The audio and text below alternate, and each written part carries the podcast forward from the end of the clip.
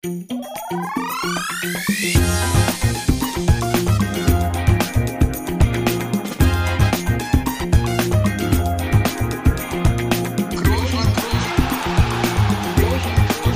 man nicht leicht beheben, über den drüber, rüber, weg, rüber, weg. Einfach mal luppen.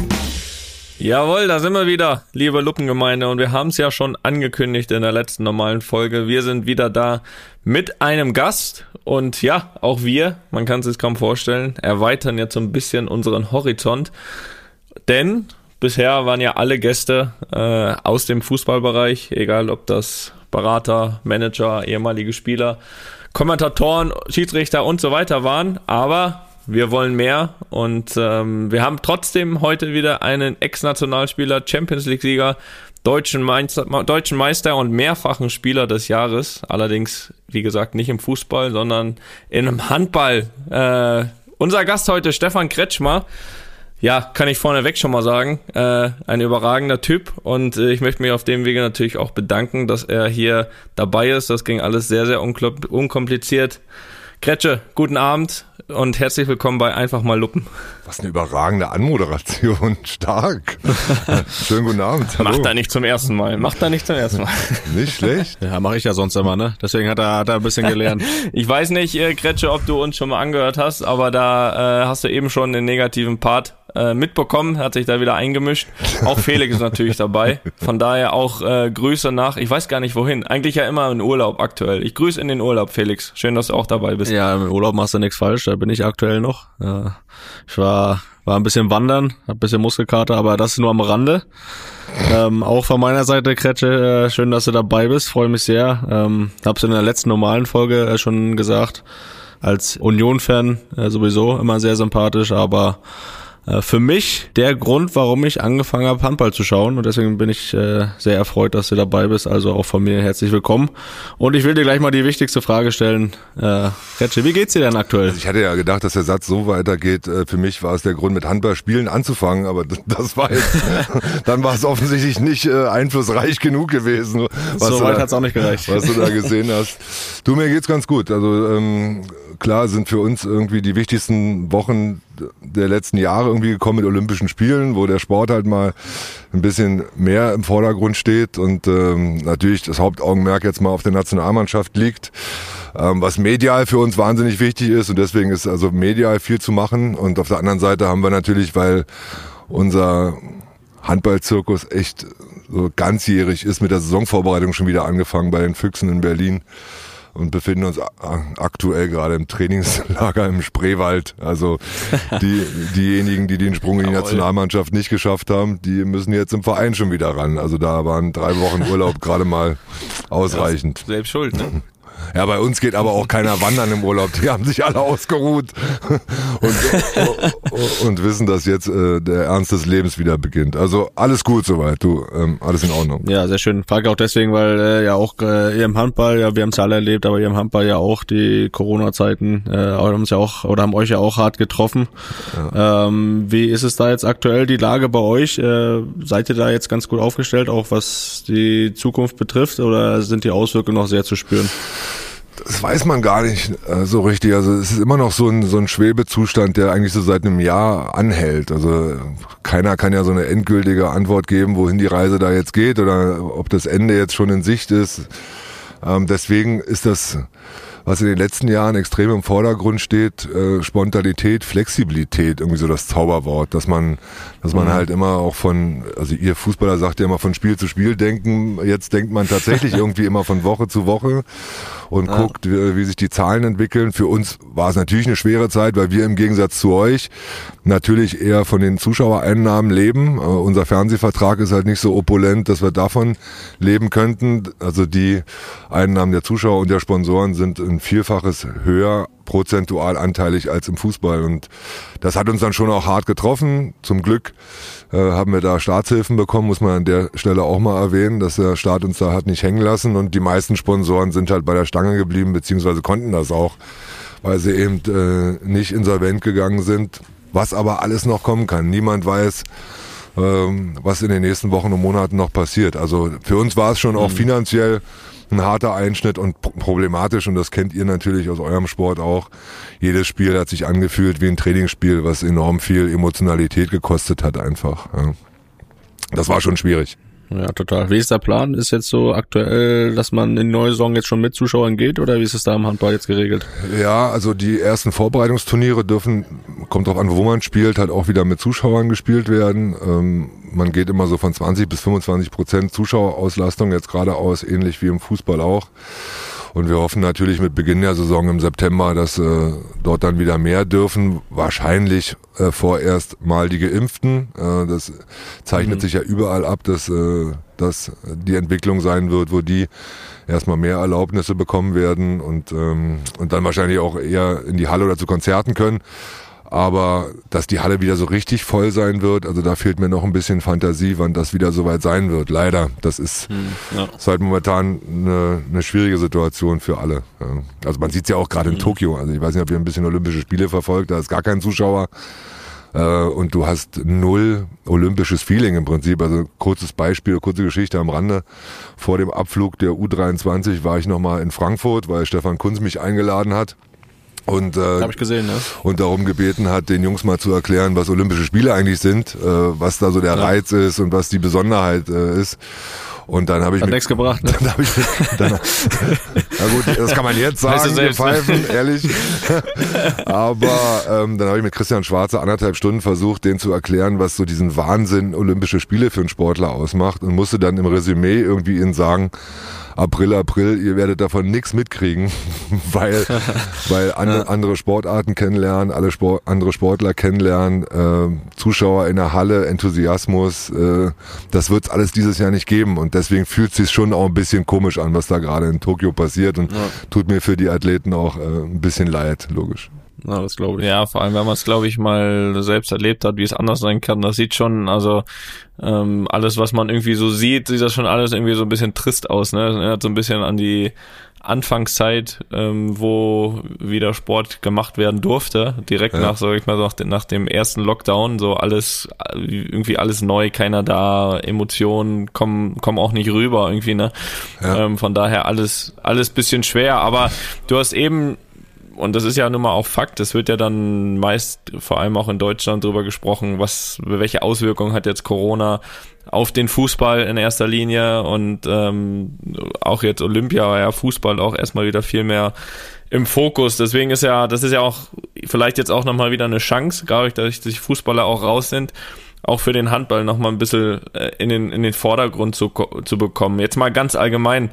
Es gibt ja da schon eine, eine Riesenkluft, ähm, sage ich mal, vom Fußball, ich würde mal sagen, zu allen anderen Sportarten, ja. natürlich auch, auch zum Handball. Ähm, wie bewertest du als äh, ja einer der Top-Handballer aller Zeiten in Deutschland, äh, so diese, diese große Kluft und, und was denkst du auch, wer da so ein bisschen dran schuld ist, dass, dass das so ist? Weil ich finde es, äh, um mal eine persönliche Meinung mitzugeben, auch sehr, sehr schade, aber nicht nur dem Handball gegenüber, weil es gibt einfach so viele geile andere Sportarten, der Gott ist Handball, Basketball, Tennis ist, aber, aber der Fußball frisst ja einfach alles auf. Äh, wie bewertest du da so die Situation? Und was kann man besser machen da vor allem?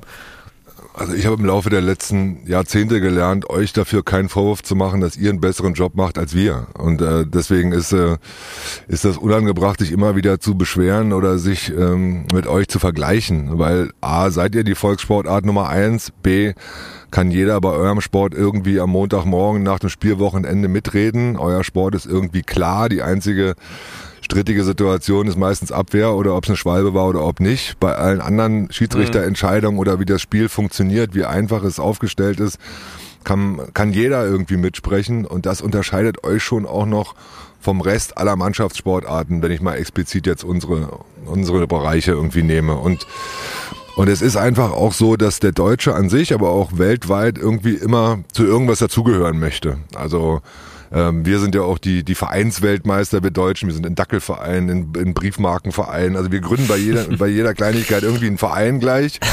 Und äh, mhm. ab unserer Jugend wird uns eingebläut, äh, irgendwie zu irgendwas dazuzugehören, Fan von irgendwas zu sein. Und da ist natürlich der Fußballverein immer das allererste, wo man äh, irgendwie Fan von ist oder sich zugehörig fühlt. Und deswegen seid ihr die Volkssportart, ihr habt die, die besten Manager meiner Meinung nach. Ähm, Seifert ist für mich einer der großartigsten Top-Manager, der in den letzten Jahren mit seiner Crew und mit der ganzen DFL, glaube ich, auch einen sehr, sehr guten Job gemacht hat.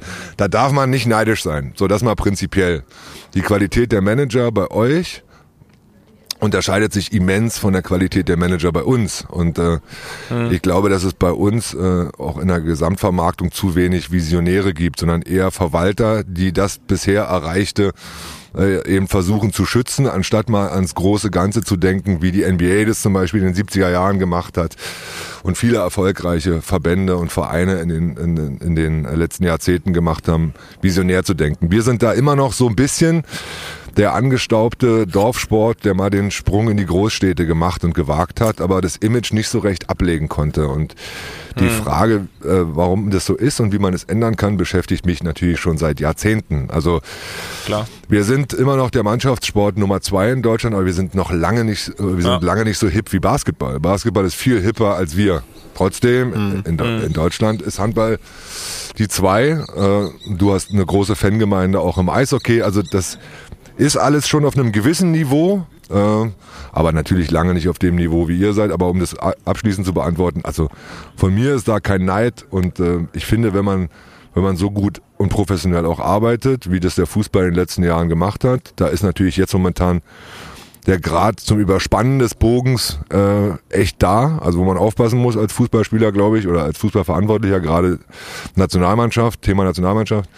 Ähm, aber trotzdem, äh, da, da gibt's keinen Neid und absolute Anerkennung auch zumindestens den Leuten, die es zu verantworten haben, dass ihr so erfolgreich seid. Ja. Ja, ja, absolut. Nein, ich, es geht, es geht mir auch gar nicht darum, sage ich mal, dass das jetzt zu ändern, Handball als Nummer eins zu machen oder irgendeine andere Ja. Sportart. Es geht mir einfach, finde ich, darum, dass man dass, dass jeder äh, oder dass, dass man den Leuten irgendwie auch mehr noch noch mehr irgendwie eine Chance gibt, irgendwie seinen Horizont so ein bisschen zu erweitern. Das schließt sich ja nicht aus, Handball und Fußball zu gucken. Man muss sich ja jetzt nicht entscheiden, aber ich finde, dass halt andere Sportarten es verdient hätten, ein bisschen größer zu werden. Ja. Dass man dass man Fußball von der Eins nicht wegbekommt. Ich glaube, das ist ja weltweit der Fall. Das haben wir ja nicht nur in Deutschland.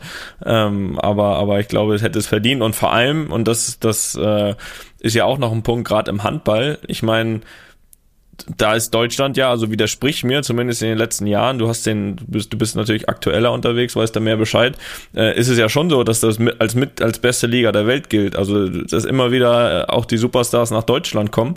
Äh, und und und ähm, was denkst du, was, was, was dann eben für diese Topstars ja aus anderen Ländern auch an der deutschen Liga so interessant ist? Also ich sag dir ehrlich, es ist immer noch so, es ist die beste Liga der Welt, das ist unser großer Vorteil. Die Basketballer haben die NBA, die Eishockeyspieler genauso. Ähm, wir haben die hier in Deutschland, weil es die größte Competition ist. Also hier kann tatsächlich der Letzte den Ersten schlagen. Das ist in unserer Liga möglich und du hast kein einziges Spiel während der Saison, wo du sagen kannst, heute spielst du mal mit angezogener Handbremse oder nimmst mal ein bisschen Gas raus, ähm, weil es ist äh, tatsächlich eng. Die Qualität der einzelnen Mannschaften, egal ob Nummer 16 oder Nummer 2, hat sich extrem verbessert und wenn du sagst, wie wir mehr in den Fokus kommen, dann müssen wir in erster Linie unseren eigenen Job mal besser machen. Und dazu gehören ganz, ganz viele Sachen. Also habe neulich gerade mit einem Freund darüber diskutiert. Alleine schon das, äh, das Bild, was unsere Sportart im Fernsehen abgibt. Wenn du jetzt die Olympischen Spiele dir mal anguckst, da gibt's keine Werbung, äh, da gibt's keine Fußbodenaufkleber, da gibt's nicht eine Million Sponsoren auf dem Trikot. Das ist ein ganz anderes Spiel. Es ist viel angenehmer anzusehen für den TV-Konsumenten, wenn es clean ist, wenn es klar ist und wenn du verfolgen kannst, wo der Ball ist, wo die Mannschaften sind und so weiter. In der Bundesliga ist natürlich auch den Einnahmen äh, geschuldet oder den dann fehlenden Einnahmen geschuldet, ist alles mit Werbung zugepflastert. Und das gibt als erstes mal so ein unruhiges Bild, dass der Zuschauer sich schon unwohl fühlt. Und dann haben wir ein Problem im Handball, was bei euch ein bisschen anders ist die Einflussnahme oder die mögliche Einflussnahme der Schiedsrichter auf den Spielausgang ist zu groß und, und zu schwammig. Also es gibt zu viele 50-50 Entscheidungen, Stürmerfoul oder Freiwurf. Oder die Regeln sind zu kompliziert formuliert bei uns, sodass ganz viele meiner Kumpels, die einmal im Jahr Handball gucken, zur WM oder zur EM oder zu Olympischen Spielen, sagen, Kretsche finde ich geil den Sport. Die Amis finden ihn ja gerade während der Olympischen Spiele ziemlich cool und da geht's, glaube ich, gerade ein bisschen ab. Ähm, äh, ist einfach, dass sie sagen, aber ich verstehe es nicht. Oder ich muss mir das Mhm. erstmal erklären lassen. Ja? Und das ist, glaube ich, auch ein Problem. Wobei, ich meine, ihr seid wahrscheinlich auch irgendwie NFL-Fans. Die Regeln musst du dir auch Mhm. erstmal erklären lassen, bevor du NFL-Fan wirst. Ja, also Jo, die hast du aber nach fünf Jahren noch nicht ganz verstanden. ja, ähnlich. Also es ist schon so, unsere Sportart ist vielleicht noch ein bisschen zu kompliziert. Ja. Ja. Und ich habe es auch gerade im ersten Spiel gegen Spanien gesehen. Ähm, da verlieren wir das Spiel mit einem Tor aufgrund von drei, vier unglücklichen Schiedsrichterentscheidungen zum Schluss. Also ich will nicht sagen, dass wir nur deswegen das Spiel verlieren, aber das war dann schon halt so in der Schlussphase. Und das macht das, Spiel, das Handballspielen nicht mehr ganz so fair, äh, wie es vielleicht mal war oder wie eine andere Sportart eventuell sein könnte. Das nämlich nur die Mannschaften das entscheiden. Ja. Ja, klar, du hast ja jetzt gerade bei vielen anderen, wo sie sich nochmal angucken und so weiter, ne, oder irgendeine Challenge haben oder was auch immer. Und gerade, wo du ja ansprichst, äh, gerade so diese letzten zwei, drei Minuten äh, sind ja dann oft, gerade wenn es eng ist, entscheidend. Das haben sie ja in der NBA dann auch, ne, dazu, wo du in den letzten zwei Minuten nochmal äh, mal die Möglichkeit hast, oder die Schiedsrichter sich auch die Möglichkeit nehmen, äh, äh, es sich nochmal anzuschauen, ne, und, und, und, und das hilft dann am Ende am Ende schon. Ähm, wir haben es äh, ja hier schon ein bisschen im, im Vorgespräch angesprochen. Du bist ja trotzdem nicht nur Handballfan, sondern ja auch äh, ja Fußballfan, sprich Union Berlin-Fan. ähm, erzähl doch mal ganz kurz, wie das kam und So muss das sein, übrigens. und und äh, ob das weniger geworden ist, während Felix dort gespielt hat. Also eigentlich ist es aufgrund meiner Historie ja sogar Blasphemie, weil ich bin ja beim SC Dynamo Berlin groß geworden. Das heißt, eigentlich hätte ich BFC das ist Dynamo natürlich schwierig, ja. Fan, Fan werden müssen. Ähm, aber. Na, ist egal. auf äh, Mach weiter. keine Ahnung. Ich bin bin halt irgendwie in einer, in einer Szene in Berlin groß geworden, in der es jetzt nicht so cool war, BFC-Fan zu sein. Also irgendwie war dann schon klar, dass der sympathischere Berliner Verein Union ist und äh, und dann lag mir das einfach auch ein bisschen mehr. Also das ist einfach eine Emotion. Es hat keine große Geschichte, sondern für mich ist es der sympathischste Berliner Verein, mit, mit dem ich mich am ehesten identifizieren kann. Und, und daraus entwickelt sich dann eine Sympathie, nicht unbedingt eine Fanliebe, aber eine Sympathie, würde ich mal sagen. Ziemlich unspektakuläre Antwort. Das reicht ja auch. Die in den, die in den letzten Jahren dann schon mehr geworden ist, um das mal zu Ende zu führen. Ja, Felix äh, war natürlich äh, unheimlich wichtig, äh, um meine Sympathie nochmal auszubauen. Logischerweise, man, ist ja wie im Handball auch, man identifiziert sich ja mittlerweile weniger mit den Vereinen, sondern eher mit den Stars. Also den Kids heutzutage ist es ja eigentlich völlig egal, wo Ronaldo spielt. Äh, Sie sind halt Ronaldo-Fan und dann kaufen sich halt äh, das äh, Trikot, wo er halt gerade spielt. Also ich habe so das Gefühl, Ja. die Fankultur hat sich verändert. Ich weiß nicht, wie ihr das irgendwie seht oder wie ihr das beobachtet, aber man geht irgendwie eher mit den Lieblingsspielern mit, als äh, einer, Mannschaft irgendwie treu zu bleiben. Oder ist das irgendwie jetzt von mir nur so falsch beobachtet? Ja, ich glaube, ich glaube auch, nee, ich glaube, dass die Entwicklung, da hast du recht. Also ich glaube, dass so die, die schon 20 Jahre Fan sind von einem oder 30 oder 40, da ist es dann schon, glaube ich, noch so, dass sie so ein bisschen dieses klassische, äh, das ist mein Club äh, und ne, können kommen und gehen. Aber ich glaube, diese diese jugendlichen Kinder, die haben natürlich, die, die, die fangen selten irgendwie noch an, Fan zu sein, glaube ich, von einem speziellen Verein. Die finden, so wie du genau sagst, einzelne, einzelne Spieler einfach geil, machen die Sachen nach und denen ist dann schon fast wieder wurscht, wo der spielt. Das, das, das, äh, da gebe da gebe ich dir absolut recht, ja. Und ist das eher Vorteil oder wie würdet ihr das beurteilen? Also äh, wandelt sich da der Fußball? So, ich meine, gut, es gibt natürlich wahrscheinlich immer noch die Schalke-Fans, die Dortmund-Fans, logischerweise die Die-Hard-Fans, aber mein Sohn zum Beispiel, keine Ahnung, der hat zehn verschiedene Trikots von zehn verschiedenen Vereinen und da geht es in erster Linie um Messi, Groß und die Nerven hat er verloren, als er Toni Groß in München im Hotel mal sehen durfte und äh, einen riesen Ja, klar. Magenkrampf bekommen hat, als es darum ging, mit dem Geheimfahrstuhl nach oben zu fahren. Also für, Ja klar, für schönes Foto gemacht noch da. genau, also für ihn ist der Spieler eher wichtig. Also er idolisiert tatsächlich irgendwie den Spieler anstatt den Verein. Ist das po- positiv oder wie seht ihr das? Also ich finde, also ich bin, ich bin ja eher, ich bin ja hier so der Fußballromantiker, ne? Das, äh, Auf, das, äh, heißt der Toni ja das komplette Gegenteil, aber für mich ist schon Du musst auch mal in dieser Welt ankommen. Ja, nein, nein, ich, ich muss mich ja nicht verstellen. Ja.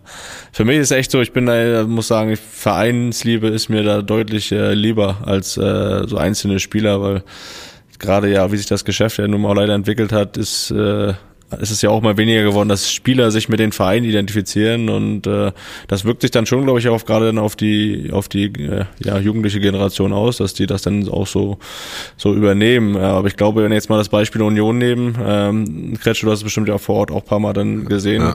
das ist ja ist ja dann auch irgendwo wie eine Religion, wo die äh, wo die Eltern oder Väter oder Mütter, egal, die Kinder quasi dazu auch mit erziehen, diesen Verein zu lieben und äh, das nicht von einem Spieler abhängig zu machen. Und so ist mir das auf jeden Fall deutlich lieber. Äh, ich weiß aber auch, dass da drüben in Madrid der Businessmann sitzt und das wieder anders sieht. nee, das stimmt nicht. Gerade Real ist ja auch Tradition und, und, und viel. Aber äh, es kommt drauf an. Ähm, du kannst ja auch, du kannst ja auch ein Kind, einen Jugendlichen ähm, sage ich mal, auch mit einem Spieler zu einem Verein von einem Fan machen. Also wenn du jetzt hier, natürlich ist die Auswahl des Spielers irgendwie entscheidend, so ein bisschen, ne, ja. ähm, finde ich. Also, weil klar, wenn du Fan vom einen bist, dann schaust du dir Sachen ab, dann machst du Sachen nach, dann äh, verhältst du dich vielleicht teilweise in gewissen Sachen auch so. So, und deswegen ist die Spielerwahl in dem Sinne natürlich extrem wichtig. So, wem, wem äh, jubelst du jetzt hinterher, ne? Ähm, das, deswegen, das, das ist schon wichtig und vielleicht kommt der eine oder andere auch über den Spieler dann halt dazu, äh, Fan von einem Verein zu werden. Deswegen finde ich das überhaupt nicht schlimm. Ähm, Aber drehen wir den Spieß doch mal klar. um. Wenn, wenn wir jetzt mal andere, andere Sportarten nehmen, ja. Ich meine, ich hm. kann mir nicht vorstellen, Toni, dass du dein ganzes Leben lang Dallas Mavericks Fan gewesen bist. Also ist dein Einstieg nee, dort eben. wahrscheinlich auch über Dirk gekommen. Eben, eben, genau. Und das und das und das, äh, das ist ja das, was ich auch meine. Und wenn du dir dann so einen wie einen Dirk aussuchst, ja. der absolut über Chris top ist als Sportler, als Sportler, äh, Marjanovic, nein, als, als, weißt du, als Sportler und als Typ geil ist, dann, dann kann dich so einer auch zum, äh, zum, zum Fan machen. Und ich bin jetzt nach wie vor Dallas-Fan, obwohl Dirk nicht da ist. So, von daher finde ich das absolut auch okay, weißt du, so, so, ja. so ein, ein, ein Spieler einfach geil zu finden und das Spiel zu lieben. Am Ende sind auch natürlich die, sag ich mal, voll der Tradition hinterher und auch geil, stehen zu ihrem Verein, lieben ihren Verein. Aber so wie Felix ja auf der anderen Seite richtig sagt, das ist nun mal ja auch das, Business und manchmal hat es ja auch nichts mit Untreue zu tun, wenn ein Spieler wechselt. So, das hört sich immer zu negativ an, dass das nur Business ist. Oft sind es ja auch die Vereine, die sowas äh, wollen und anzetteln, ne? Genau. Äh, indem sie fünf Spiele abgeben, fünf neue holen. So und deswegen finde ich das überhaupt nicht schlimm, wenn sich die jugendlichen Kinder mehr mit einzelnen Spielern identifizieren, aber natürlich die Wahl ist schon nicht unwichtig. Das ist definitiv so, weil es ist ja einfach so heutzutage auch gerade mit Social Media, die können den ja quasi verfolgen, äh, so und da nehmen die dann natürlich schon viel mit äh, und und und schauen sich an und versuchen nachzumachen und da hat man halt immer die Hoffnung, dass sich, dass sich alle, die da rumtouren auf Social Media, äh, die es zwar geschafft haben, aber äh, auch dann irgendwie mit dieser Verantwortung ein Stück weit gut umgehen. Ne? Aber grundsätzlich finde ich das überhaupt kein Problem. Also ich finde das toll, beispielsweise wenn meine Fans äh, mit mir mitgehen von Bayern zu Real und jetzt auch irgendwo Real-Fans geworden sind. Ja. So, ich, das finde ich überragend. Also da, da kann ich, da kann ich nichts Negatives finden, Felix. Seid ihr denn Fans von irgendwas oder lebt ihr nur in eurer Fußballblase? Also ich äh, also von irgendwem oder irgendwas äh, andere Sportarten bezogen? Also ich äh, schaue wirklich auch mehr andere Sportarten als Fußball. Das ist die letzten Jahre eigentlich schon immer so gewesen. Und für mich äh, mein, was heißt Idol, aber da, wo ich wirklich vorm Fernseher sitze und mitfieber und schwitze, ist natürlich jetzt auch bei der Sportart kurios, aber ist halt bei Tiger Woods, ne? Also da sitze ich dann echt vorm Fernseher und schaue mir das wirklich auch, wenn er die Runde da spielt, fünf Stunden am Stück an. Okay. Ähm, aktuell natürlich schwer, aber ähm, da weiß ich jetzt, als er vor zwei, wann war das, zwei, ja, vor zwei Jahren, 2019, als er das Masters gewonnen hat, da habe ich an dem Finaltag, da habe ich, glaube ich, äh, fünf Liter ausgespitzt und habe da mitgefiebert. So, das so, ja, lachen sich immer viele drüber kaputt, wenn ich sage, ich schaue da fünf Stunden Golf, aber das ist für mich so, da, da fieber ich richtig mit. Spielst du denn selber auch oder schaust du nur? Ja, ich habe leider seit der Zeit in Berlin sehr selten gespielt, weil es äh, in Berlin immer äh, hat mich das immer der Verkehr immer davon abgehalten, dann immer irgendwo noch großartig hinzufahren. Aber ich äh, habe ich hab die Platzreife und habe eigentlich immer jede freie Minute genutzt. Dann äh, in Bremen war der Platz immer zehn Minuten entfernt, da war ich zwei, dreimal die Woche. Ja, spielen wir mal. Nehmen wir uns mal Zeit, spielen ja. wir mal. Ja, sehr gerne. Ja, gut, bei mir war es auch so. Also eigentlich auch das, was du vorhin gesagt hast, diese Entwicklung, bei mir war es eigentlich auch schon immer so, dass mich eher irgendeine Person dazu hingebracht hat. Also bei mir ist halt ganz klar Roger Federer. Deswegen habe ich wahrscheinlich angefangen, irgendwie auch mal ab und zu Tennis zu spielen. Deswegen gucke ich Tennis und, und, und liebe Tennis auch als Sportart. Hat's nicht Und, mit Boris ähm, angefangen, Toni? Ja, das ist noch nicht, da, da bin ich, bin ich ein Tick zu jung sogar noch. Das heißt auch nicht mal ganz jung, aber dafür bin ich sogar noch zu jung.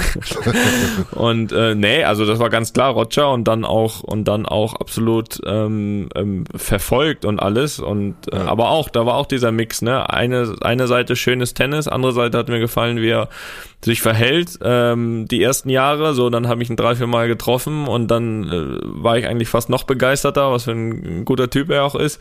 So, und dann, dann, dann bist du irgendwie damit drin in diesem Tennis. Also ich hab's, ich hab's letzte Folge gesagt, bei mir ist es auch so, wenn ich Wimbledon schaue und Roger ist am Halbfinale raus, dann ist Wimbledon für mich beendet. Weil so, ich, ich, ich habe das wirklich dann so diese ja, dieses Mitfieber mit, äh, mit dem oder so wie jetzt, jetzt war es auch mit Dallas so, also wirklich da geguckt gegen die Clippers die erste Runde und, und, und alles und waren raus und dann war es für mich wirklich relativ zweitrangig, was dann danach noch passiert. Also ähm, wirklich schon Fan von Sachen und, ähm, und, und, und, und die mich dann irgendwie zu dieser Sportart gebracht haben. War das bei dir irgendwie? Gab es bei dir irgendwas, eine andere Sportart oder bist du noch von was anderem Fan außer Handball und so ein bisschen Fußball? Ich guck alles. Also da, da bin ich wie Felix irgendwie. Ich gucke äh, alles mögliche an Sportarten. Aber ich bin auch so ein Star-Kult-Fanatiker. Also in Deutschland ist es so, dass alle 10, 15 Jahre immer ein so eine Sportlerpersönlichkeit in irgendeiner Sportart rauskommt. Häufiger passiert's irgendwie nicht. Das war halt der erste, den ich äh, irgendwie verfolgt habe, war Boris. Klar, das war so zur Wendezeit kurz vorher, als das erste Mal Wimbledon gewann. Das war das erste Sportphänomen. Dann kam Schumacher, da haben wir irgendwie alle Formel 1 geguckt. Äh, dann kam dann kam Dirk, der natürlich alles überragte und äh, und irgendwie für uns dann Basketball vorbereitet hat. Aber eigentlich fing es bei mir schon mit Jordan an, der für mich so der der Überheld war. Also das war, den habe ich schon fast vergöttert. Das wäre, glaube ich, äh, der einzige gewesen, keine Ahnung, von dem ich unbedingt ein Foto hätte haben wollen oder ein Autogramm oder alles mögliche, alle Devotionalien. Der, hätte mir einen Socken geben können, Jordan. Ich hätte den, glaube ich, den hätte ich eingerahmt. Also das war, das war so das Allergrößte. Aber ich bin auch bei Felix, so Tiger Woods, gerade weil ich selber ein bisschen Golf spiele, ist für, mich natürlich auch so ein, so ein Über, Übertyp LeBron. Also alle, ich weiß nicht, wir, die uns ja jahrelang im, im Leistungssport irgendwie bewegen, wissen natürlich auch, was es braucht oder was dazugehört, wenn man ganz oben dann mal ankommt und eine Sportart tatsächlich dominiert. Also eine ganze Sportart. Äh, Und Tiger, überleg mal, wie viel Golfer es auf der Welt gibt und wie er über 20 Jahre eine ganze Sportart dominiert hat. Und kein anderer hatte irgendeine Chance. Also wa was musst du haben als Sportler, um, um dazu in der Lage zu sein. Oder, oder Jordan, der sechs Finals gewonnen hat, nicht eins, nicht eins verloren hat. Und, und es gibt äh, eine Million Basketballspieler in, in Amerika und, und, und niemand hatte eine Chance gegen Jordan. Also das ist so schon ein Phänomen, wo wir als Sportler, die so viel investiert haben in unsere Sportart und hart gearbeitet haben, dann schon auch anerkennen, was jemand anders machen musste, um dahin zu kommen, wie er ist, wo er, wo er ist. Ja, und das, das verehr, verehren und bewundern wir, glaube ich. Ja, total. Also das ist wirklich so, dass, äh, dass man sich aber auch trotzdem selbst, also ich selbst als äh, jetzt ehemaliger Profisportler, kann man sich trotzdem ja nur anweise, äh, ansatzweise vorstellen, wie, wie, wie das auch sein muss, dieses Niveau so lange aufrechtzuerhalten. Ne? Das, äh, das ist schon, schon Wahnsinn. Aber Kretsche, ich habe es am Anfang gesagt, äh, ich will dich jetzt nicht mit Jordan vergleichen, ne? aber trotzdem warst du ja auch für mich jemand, der mich zum, ja, zwar nur schauen, aber zum Handball schauen gebracht hat. Und äh, deswegen interessiert mich auch so ein bisschen jetzt deine Karriere, äh, dass wir darüber mal ein bisschen sprechen. Ähm, die überraschenderweise auch bei dir in der Jugend ja angefangen hat. Äh, ich meine, deine Eltern waren ja auch äh, selbst Profi-Handballer, deine Mutter Weltmeisterin. Ähm, beide haben, glaube ich, für die DDR-Nationalmannschaft gespielt, ne? Ist das ja, richtig? Ja. Und ähm, wir kennen das ja auch, äh, dass unser Vater uns, äh, ja, haben wir ja oft besprochen, trainiert hat und äh, ja alles mitgegeben hat. Ähm, wie war das bei dir in deiner Jugend? Also ich war natürlich relativ. Oder ist zu lange her? Nein, es ist natürlich verdammt lange her. Aber sag mal, die Frage ist ja nicht neu, deswegen kann ich mich relativ gut dran, dran erinnern. Klar war ich als kleiner Junge mit in der Halle und habe das sogar noch mitgekriegt, dass meine Mutter spielte. Also da war ich dann schon irgendwie alt genug, um es zu realisieren. Ähm, mein Papa habe ich nicht mehr mitgekriegt, der war 61, äh, Großwelt-Weltmeister natürlich. Äh, damals haben sie noch im Fußballstadion gespielt in der Schweiz, ausverkauft, DDR, BRD. äh, ja. Da hat man tatsächlich noch mit elf äh, Handball gespielt, mit elf äh, Spielern Handball gespielt. Ähm, und und Sie waren schon diejenigen, die mich äh, zum Sport getrieben haben mit sieben oder die mich mal bei der Schulsportgemeinschaft in Berlin angemeldet haben, aber sie haben mich eigentlich nicht gequält. Also sie haben jetzt nicht extrem Druck ausgeübt, so wie man es heutzutage vielleicht mhm. von Eltern äh, kennt, die dann, ich glaube, meine Eltern haben den ersten Wettkampf von mir gesehen, da war ich 18. Also vor, vorher irgendwie habe ich das äh, alles alleine gemacht mit der U-Bahn, mit der Straßenbahn. Also das war halt normal zu der Zeit, dass du äh, individuell zum zum Training kommst, wieder nach Hause fährst und äh, auch dann an der Sportschule. Also ich hatte da, heute nennt man das Helikoptereltern, sowas hatte ich nicht. Ähm, meine. Eltern waren halt Sportler und mussten sich selber früher durchbeißen, deswegen haben sie das auch äh, dann bei mir so gehandhabt und äh, tatsächlich das erste Mal war, glaube ich, eine deutsche Meister, eine DDR-Meisterschaft. Da waren sie dann mal zu Gast und haben mal zugeguckt. Aber sie, sie haben mich nicht gestört. schon was Besonderes sein. sie, also, na klar, meine, meine Mama war, glaube ich, zweimal oder dreimal Weltmeisterin. Mein Papa ja. einmal als Spieler und zweimal als Trainer. Ähm, Olympia haben sie auch Silber, Bronze gewonnen. Also die Messlatte hing schon relativ, relativ hoch. Ja. Ja, das wäre jetzt so meine Anschlussfrage gewesen, ob das so eher ein Vorteil war, dass die Eltern so erfolgreich waren oder eher auch so ein bisschen eine Last. Das wird ja immer dann, der Name wird ja dann immer schnell, da wird er schnell mit verbunden dann. Ne? Vor- und Nachteil. Also am Anfang warst du natürlich immer nur der Sohn von Waltraud und Peter zu DDR-Zeiten. Mhm. Also da, da, ja. da, warst du einfach, da war ich aber auch die Handballpfeife schlechthin, muss man ehrlich sagen, weil ich, weil, weil ich so, so ein Spätzünder körperlich war und äh, relativ klein. Also ich war dann einfach eben nur der Sohn von Waltraud und Peter.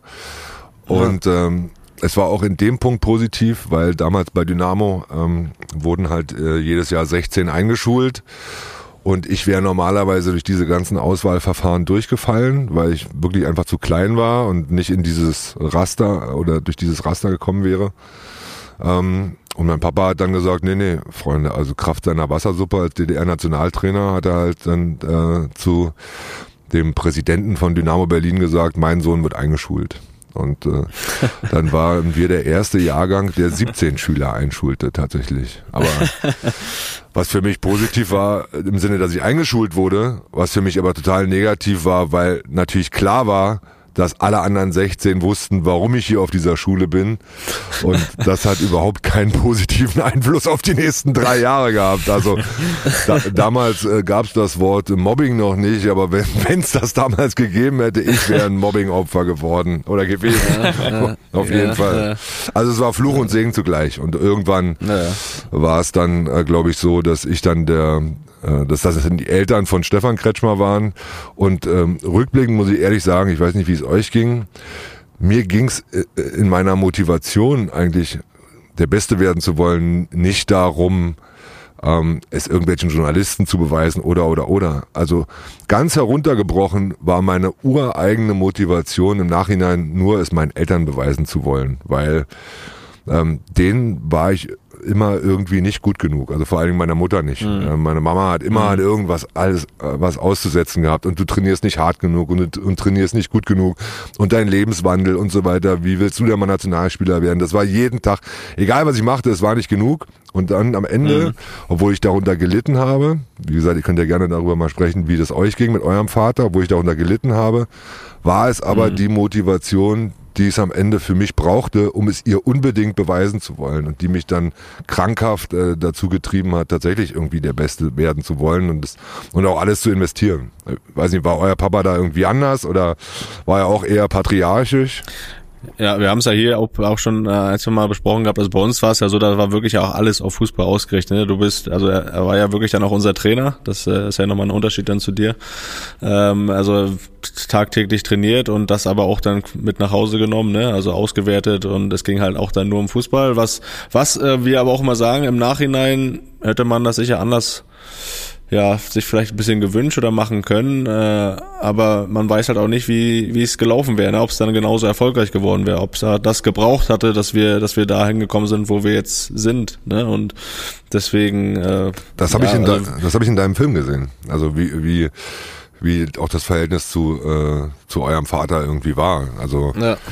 Ja, also ich sage dir ganz ehrlich, wenn man sich die Biografien der großen Stars der Welt anguckt, dann haben die alle ein schwieriges oder gar kein Verhältnis zu ihren Eltern. Das haben irgendwie alle gemeinsam. Also so ziemlich alle. Niemand aus einem ähm, aus einem intakten, toleranten, äh, wei- weiß ich nicht, welche, welche Attribute ich noch dafür finden soll, Haushalt, äh, wird am Ende Harmonisch. harmonisch ein ganz Harmonisch großer Superstar. Also alle, alle Geschichten, ich weiß nicht, wie es euch geht, die man liest, merkt man, äh, da war irgendwas zu Hause nicht in Ordnung.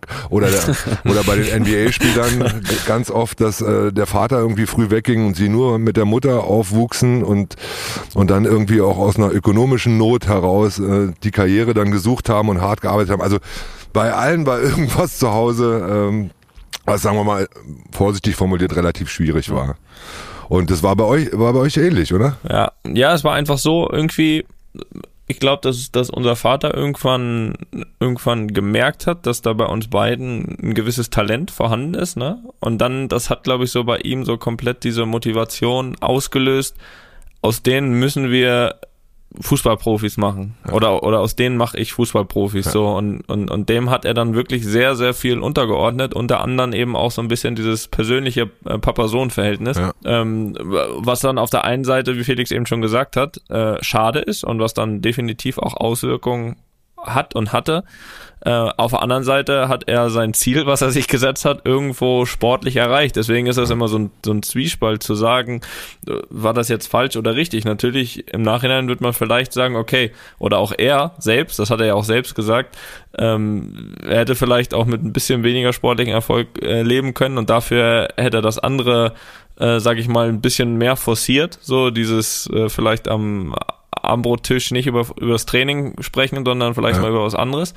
Ähm, und auf der anderen Seite hat er wieder sein Ziel erreicht und hat sich auch einen großen Anteil ähm, an, an, an den Karrieren. Ne? Das war dann, glaube ich, dieser Zwiespalt, beziehungsweise für ihn dann kein Zwiespalt oder, oder aus, aus diesem Ziel, was er sich gesetzt hat, wo er dann irgendwann nicht mehr rausgekommen ist. Äh, und und ähm, ja, der sportliche Erfolg, wie gesagt, gibt recht. Äh, das andere ist, ist ist so, ähm, sage ich mal, ist, ist ein bisschen schade, aber ähm, so, so ist es halt. Ne? Ich glaube, da spreche ich für Felix mit. Wir sind, äh, was das betrifft, äh, definitiv extrem dankbar, äh, weil er da wirklich, gerade, ich meine, du kennst das, gerade so die Jahre, er hat uns ja trainiert, sage ich mal, eigentlich von ganz klein auf bis fast ins äh, ja, ins Alter äh, 12, 13, 14, sowas. Und das sind ja unfassbar wichtige Jahre einfach, wo du, wo du diese Schritte machst, wo du dich vorbereitest auf, auf all das, was kommt und so. Und das hat er mitgestaltet und, und super gemacht.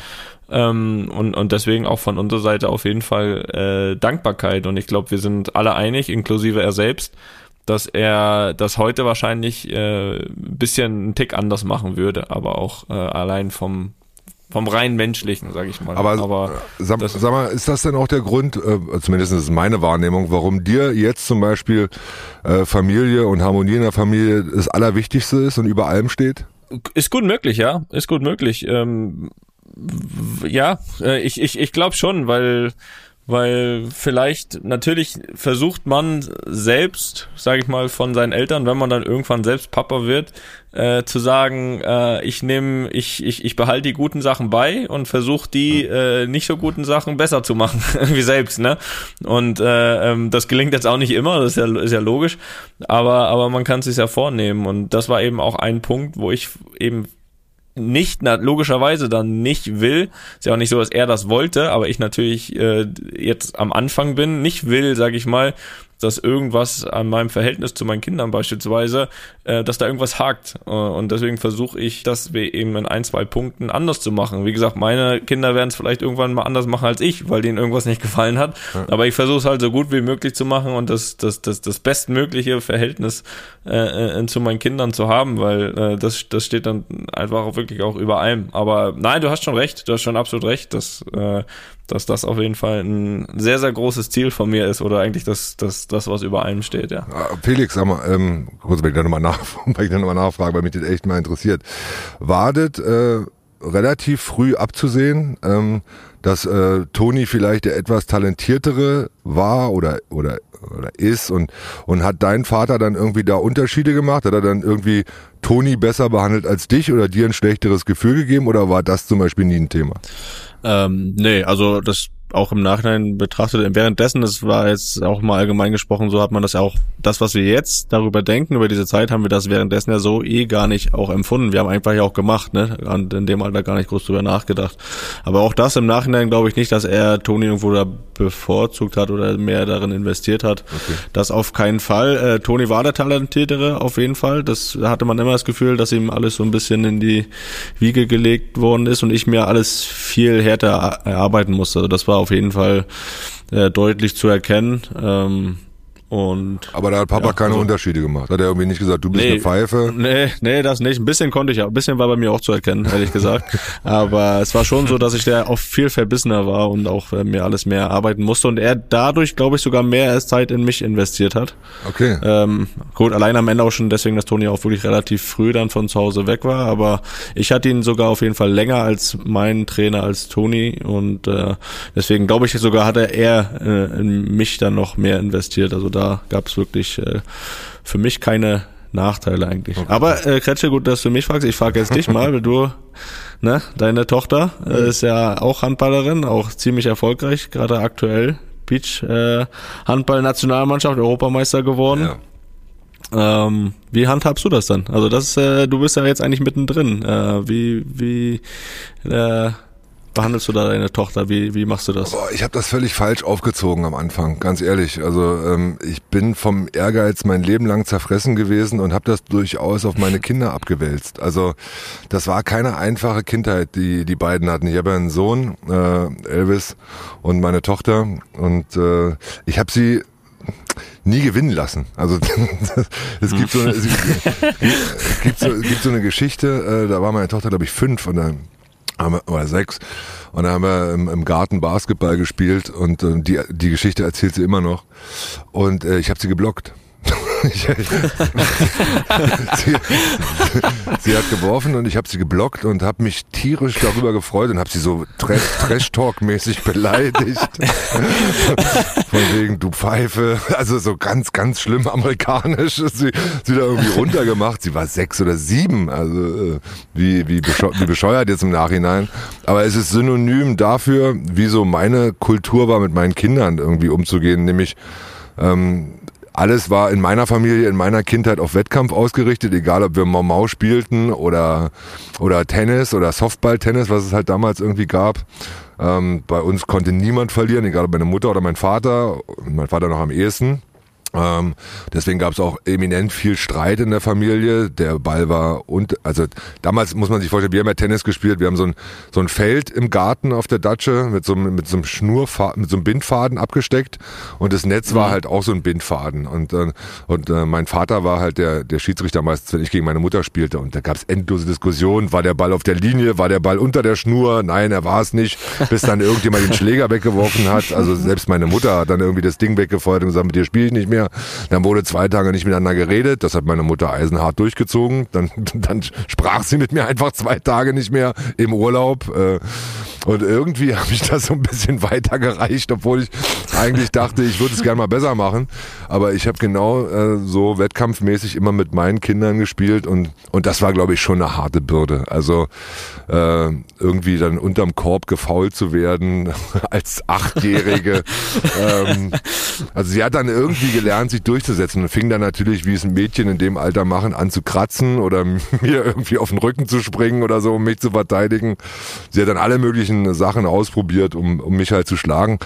Es ist jetzt nicht unbedingt die humanste aller Erziehungsmethoden, aber es hat äh, die Kids auch irgendwie zu Wettkämpfern gemacht. Also sie ist, glaube ich, schon mhm. dann auch ähm, härter geworden und wettkampforientierter geworden, weil sie es halt aus ihrer Kindheit auch nicht anders kannte und war in den Mannschaften, in denen sie dann war, immer der Führungsspieler. Also alle haben ihr den Ball gegeben, weil sie sich dann irgendwie durchgekämpft hat und, und immer einen Weg gefunden hat, dann auch ein Tor zu machen. Und und das ja. hat sich dann bei ihr jetzt erst so geändert. Jetzt ist sie so ein Mannschaftsspieler geworden, die irgendwie möchte, dass es allen in der Mannschaft gut geht. Dann kommt dann bei so einem Kind dann irgendwie auch so eine Entwicklung. Das würde ich, Ja. würde ich anders machen, jetzt so betrachtet. Und jetzt, und jetzt wird's auch immer schwerer, selbst für dich mit dem Block, ne? Jetzt. Du solltest das nochmal wiederholen vielleicht. Also jetzt macht sie mich platt. Also sie ist ja auch mittlerweile fast so groß wie ich, mein Sohn ebenfalls. Äh, Sie haben also alle dieselbe Größe ungefähr. Und äh, der wird ein Problem. Also den lasse ich jetzt auch schon mal gewinnen, weil ich es in vier, fünf Jahren von ihm wahrscheinlich auch erwarten würde, dass er sein Fahrer. also da- da wird es dann irgendwann Du hoffst, du, du, du erhoffst es.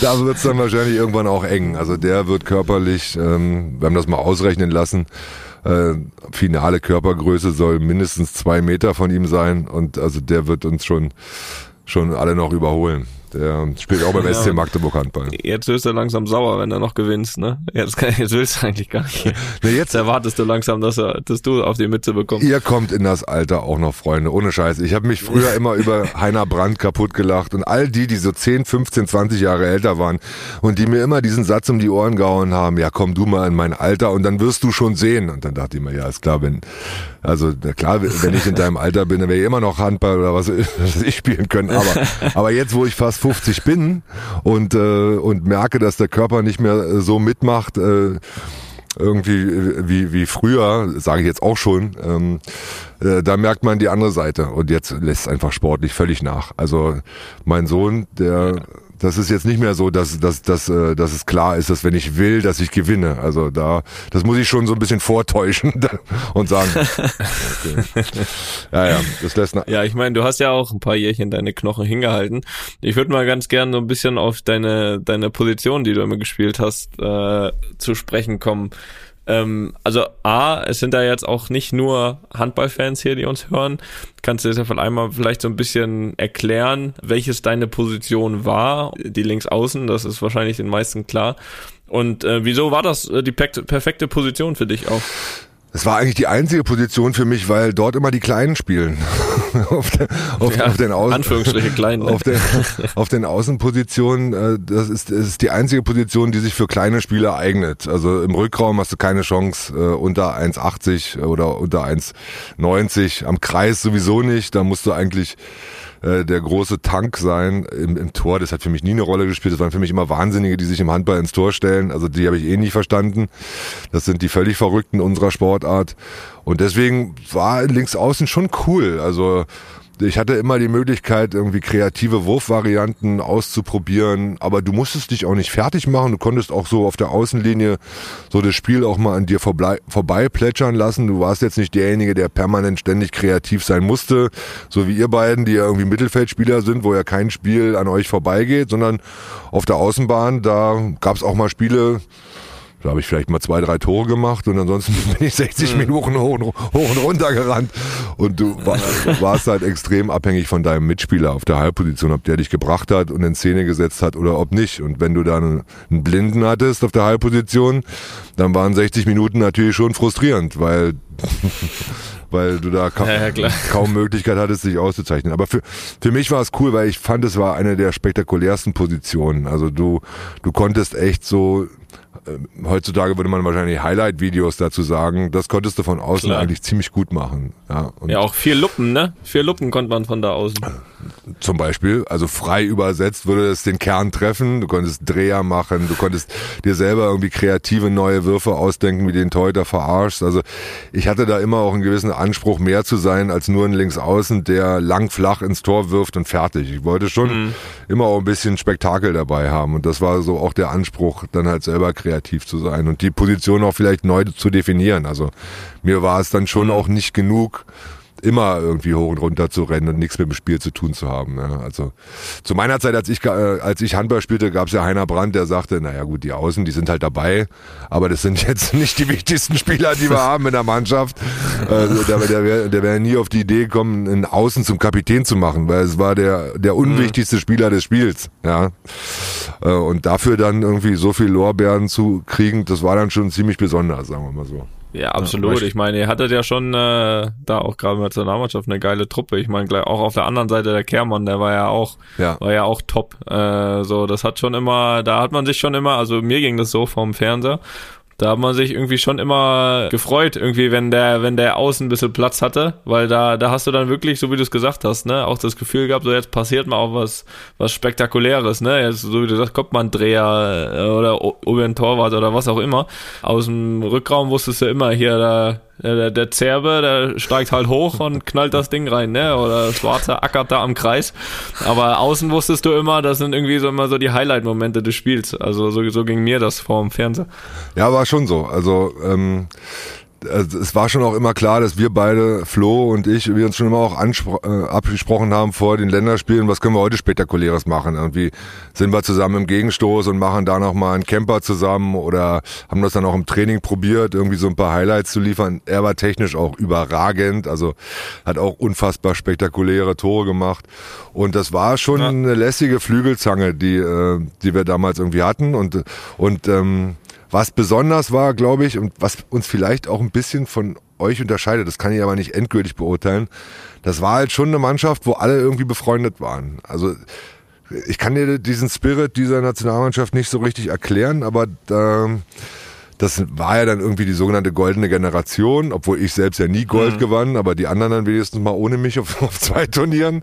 Also die Generation war halt schon die erfolgreiche Generation und irgendwie hat, äh, hat uns das dann äh, zu unheimlich viel Freundschaften geführt, die uns jetzt noch verbinden. Und das war auch so ein bisschen mhm. das Erfolgsgeheimnis dieser Mannschaft, dass wir eine unheimliche Teamchemie hatten. Weiß nicht, ob das bei euch überhaupt das, gibt oder ob das nur äh, alles mittlerweile professionell gesehen wird. Also ich finde das, also gerade was du jetzt ansprichst bei euch, äh, bei dem Team, kam das aber auch immer so rüber. Also das hat man am Fernseher schon gespürt, dass das auch so war. Also okay. das hast du, glaube ich, selten. Und äh, klar, im, sag mal, verglichen mit dem Fußball ist ja der Kreis auch ein bisschen kleiner im Handball, was Anzahl der Spieler betrifft im Kader, ne? gerade dann bei der Nationalmannschaft, wenn ihr da zusammen seid. Aber ich glaube, ähm, sowas spürt man, das, äh, das hat man am Fernsehen gespürt. Im Fußball ähm, glaube ich, äh, oder habe ich das natürlich so, wenn du, du kannst nur aufsteigen, so wie es mit Union geschafft haben, wenn es in der Mannschaft stimmt. Aber es ja. ist auch nicht so, dass es so war, dass ich sage, wir waren da äh, jede Woche zusammen irgendwo essen oder jeder hat sich mit jedem verstanden. Das war irgendwie auch nicht der Fall. Ähm, aber ich, das, das war auf jeden Fall, das, was du sagst, war das bei euch am, schon am Fernseher auch schon zu spüren, dass da irgendwie, dass das passt einfach. Und, äh also es stimmt, also das war wirklich so, du hast dich, wenn du im Verein gespielt hast, hast du dich extrem auf die Nationalmannschaft gefreut. Also immer, mir wäre mhm. mir wäre nie irgendwie in den Sinn gekommen, einen Nationalmannschaftslehrgang oder Olympische Spiele oder Weltmeisterschaften abzusagen, irgendwie, weil der Körper mhm. jetzt nicht mitmacht, aber ich mal eine Pause brauche. Dazu hat man sich mhm. einfach viel zu sehr gefreut, die Jungs wiederzusehen. Ja, es ging jetzt noch nicht mal so um das Turnier. Na klar, irgendwie freust du dich auf jede Weltmeisterschaft, aber mittlerweile hast du dann die sechste oder siebte Weltmeisterschaft gespielt und dann ist es mhm. das Turnier nicht mal so, aber die Jungs wiederzusehen war halt die große Motivation, wenn der Vereinsalltag mal hinter dir gelassen werden sollte und vielleicht ist es im Verein noch nicht so gut gelaufen, dann hast du immer eine Ablenkung mit der Nationalmannschaft gehabt. Ähm, wie ist das, äh, das würde mich generell mal interessieren, so die deutsche Fußballnationalmannschaft. Gab es da mal eine Zeit, wo du gesagt hast, Toni, okay, das ist jetzt hier äh, eine Supermannschaft gewesen, wo wir uns alle mega verstanden haben? Also man würde ja jetzt mal an Brasilien denken und oder gab es dann auch, oder würdest du generell sagen, dass das einfach nur ein Zusammenwürfeln von den besten Spielern ist und die machen dann professionell ihren Job? Ähm, weder noch, würde ich sagen. Also natürlich ist man, gerade wenn es so ein Turnier geht, irgendwie auf der Suche nach dem, was am besten zusammenpasst. Also ich glaube das noch nie und das wäre in meinen Augen auch falsch, wenn man jetzt als Bundestrainer sagt, so ich nehme die 25 Besten. So und da wirfen wir jetzt mal zusammen und dann gucken wir mal. Also äh, man muss schon irgendwie was finden, was zusammenpasst, aber eben vor allem auf dem Platz. Ich habe auch noch nie in einer Mannschaft gespielt, wo sich 25 Leute alle top verstanden haben und alle Freunde waren. Und ist ja auch schwer. Ich glaube, dass ihr da auch so ein bisschen eher, ich weiß ja nicht, was für Erfahrungen du in den Vereinsmannschaften gemacht hast, dass ihr da, wenn das, wenn das so war, wie du es sagst, schon auch eine Ausnahme gewesen seid, weil ist schon was Besonderes und was Besonderes Gutes natürlich. Aber ich habe noch nie in einer Mannschaft gespielt, wo sich alle wirklich top verstehen. Okay. So, dafür hast du einfach dann ähm, du hast einen Kader von 25, ja. äh, das 25 unterschiedliche Charaktere und muss auch gar nicht der Anspruch sein. Der Anspruch muss aber sein, dass du diese 25 so hinbekommst, dass sie alles für den Erfolg tun, egal ob sie den jetzt links neben sich auf dem Platz äh, lieben oder nicht. Ja. Ähm, aber auf dem Platz müssen sie es zusammen hinbekommen. Ne? Ich glaube, das ist immer so die große Kunst. Und da hast du natürlich Konstellationen, wo du sagst, in der Kaderzusammenstellung, so das kann ich mir eher vorstellen. Vielleicht ist der andere individuell besser, aber der passt jetzt besser zu dem anderen. Das ist natürlich immer schwierig. Aber wirklich eine Mannschaft, wo sich alle top verstehen, in der habe ich noch nicht gespielt und ich glaube, in der werde ich auch nicht mehr spielen. Aber trotzdem gibt's besondere, ja, ich nehme mal ganz gerne das Beispiel, natürlich kann man jetzt immer sagen, Brasilien. Ja. So, natürlich, du bist am Ende Weltmeister geworden und wir haben es wirklich geschafft, da eine richtig eklige Truppe zu sein für den Gegner. Aber ja. wir haben es geschafft, alles auf den Platz zu lassen. Trotzdem war das keine Mannschaft, wo sich alle verstanden haben. So, ich, ich, ich fand fast sogar vom Klima her war es jetzt bei der EM top. Ja. War es wirklich top. Also Russland war nicht so gut, auch nicht so schlecht, wie es gesagt, aber war nicht so gut äh, ähm, außerhalb vom Platz und, und, und jetzt war es aber wirklich ja, auch top. relativ kurz. Also, und auch ja sehr kurz. Ja, das war dann, das kam dann noch dazu, dass es sportlich auch nicht top war, aber jetzt so vom Aus und vom Verstehen war das jetzt während der EM wirklich gut. Wir hatten große Motivation, wir hatten Jungs, die neu dabei sind, die die im Training gepusht haben, die positiv waren. Da saß keiner mit einem großen Groll, wenn er mal auch mal nicht gespielt hat oder so. Also wirklich auch für die Mannschaft einen Sprung gemacht von vor drei Jahren so, aber ist am Ende auch keine Garantie Garantie, weil wir es dann doch am Ende auf dem Platz nicht ganz so hinbekommen haben wie gewollt. Deswegen bin ich auch immer ein, Gegner davon zu sagen, so wenn wir Weltmeister waren, war alles top und jetzt war äh, keine gute Stimmung. So wird ja oft gerne mal runtergebrochen. Das stimmt nicht. Ähm, aber du brauchst eben dieses äh, keine Ahnung, das, was wir hier auch hatten, 2016, 2018, dreimal Champions League, da haben sich auch nicht alle verstanden und wir hatten immer zwei, drei, sag ich mal, Alpha-Tiere, die, die, die auch nicht immer komplett grün waren, aber wir haben es immer geschafft, ja. auf dem Platz, dann, wenn es wichtig war, die wichtigen Spiele, Champions League Halbfinal, da waren alle da für dieses Ziel, weißt du, dieses ja. Ziel, weil gewinnen wollten alle am Ende. Den Titel wollten alle gewinnen, so. Und das war diese Basis, äh, finde ich, äh, äh, die gepasst hat. Und, und, und das ist am Ende das Entscheidende. Dass sich alle verstehen, echt schwierig. Ja, Oder alle gut verstehen. Ich finde, Christoph Kramer hat es ganz geil gesagt in seiner Einschätzung bei dem Turnier, was für mich übrigens ein überragender Experte auch äh, mal war. Also meine, ja, meine, habe ich auch schon ja, gesagt. Auch. Einer der, total. nicht viele, aber der hat super gemacht, ja. Ja, also ich fand der so ziemlich der Einzige, äh, muss, ich, muss ich auch ehrlich sagen sagen und aber aber mhm. wirklich stark und, und der hat gesagt und das ist halt auch wirklich wahr, dass du im Nachhinein natürlich immer analysierst ähm, ist das eine gute Mannschaft gewesen, ist das ein guter Mannschaftsgeist gewesen und so weiter und so fort. Und diejenigen, die gewinnen, und das geht ja meistens voraus, ja, die werden natürlich mhm. dargestellt als die Übermannschaften, äh, die eine unheimliche Identifikation Klar. haben, so wie die Italiener zum Beispiel dieses Jahr die Nationalhymne aus voller Inbrunst irgendwie singen. Aber die singen die Hymne ja schon seit zehn Jahren so. Und äh, da waren ja auch mal ein paar Jahre, paar Jahre dabei, wo sie sich auch nicht mehr für ein Turnier... bei einem Turnier gar nicht dabei. genau, wo sie sich gar nicht qualifiziert haben. Jetzt wird das natürlich als großes Plus von denen herauskristallisiert und zugegebenermaßen, es war auch eine sehr sympathische Mannschaft, zumindestens bei dem Turnier. Und dann wird verglichen ja. und wird auf einmal gesagt, da müssen wir wieder hin. Ja. Ähm, und dann wird halt vergessen, wo wir, jetzt rede ich mal über den Fußball, vor zwei, drei Jahren waren äh, oder 2016 waren. Äh, das wird dann halt mhm. auch schnell äh, vergessen und anders kategorisiert. Und jetzt sucht man dann natürlich auch bei euch, weil es eine Million Journalisten, eine Million Bundestrainer, eine Million äh, Experten gibt, die dann sagen, ja, wir sind keine richtige Mannschaft und da sind keine Persönlichkeiten mehr dabei. Es gibt keine Typen mehr im, im Fußball und so weiter und so fort.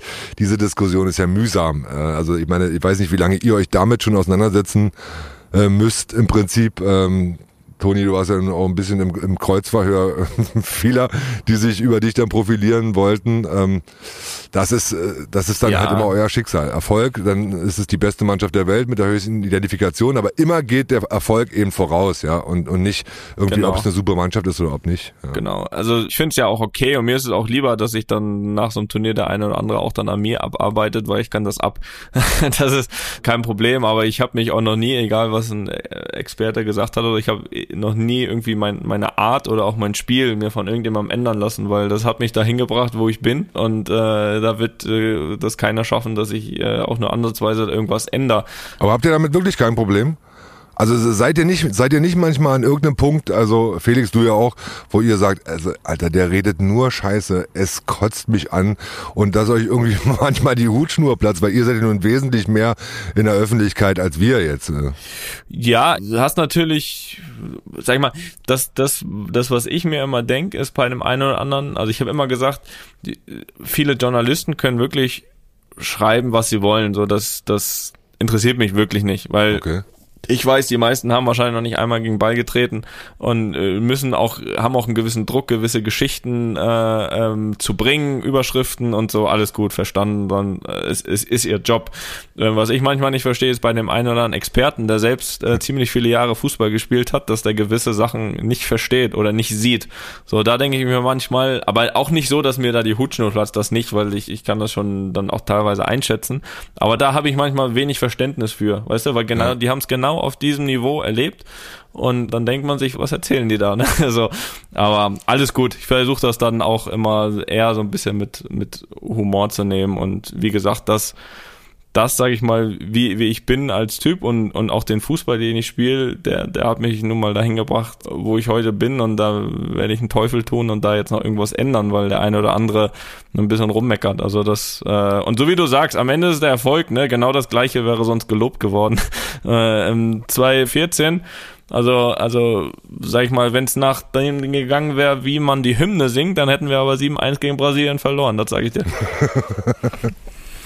Aber lernt ihr ja, das? Auf jeden Fall nie Titel geholt. Lernt ihr das so mit sowas umzugehen? Weil ich meine, ich finde das, äh, also ich sag mal so, uns, meine Lebensgeschichte, ja, ähm, ist ja so, dass du natürlich schon auch ähm, eine Motivation hast, äh, gemocht zu werden. Also ich würde lügen, wenn ich jetzt sagen würde, dass ich nicht gerne gute Artikel über mich gelesen habe. Mein Schicksal oder das Schicksal, mhm.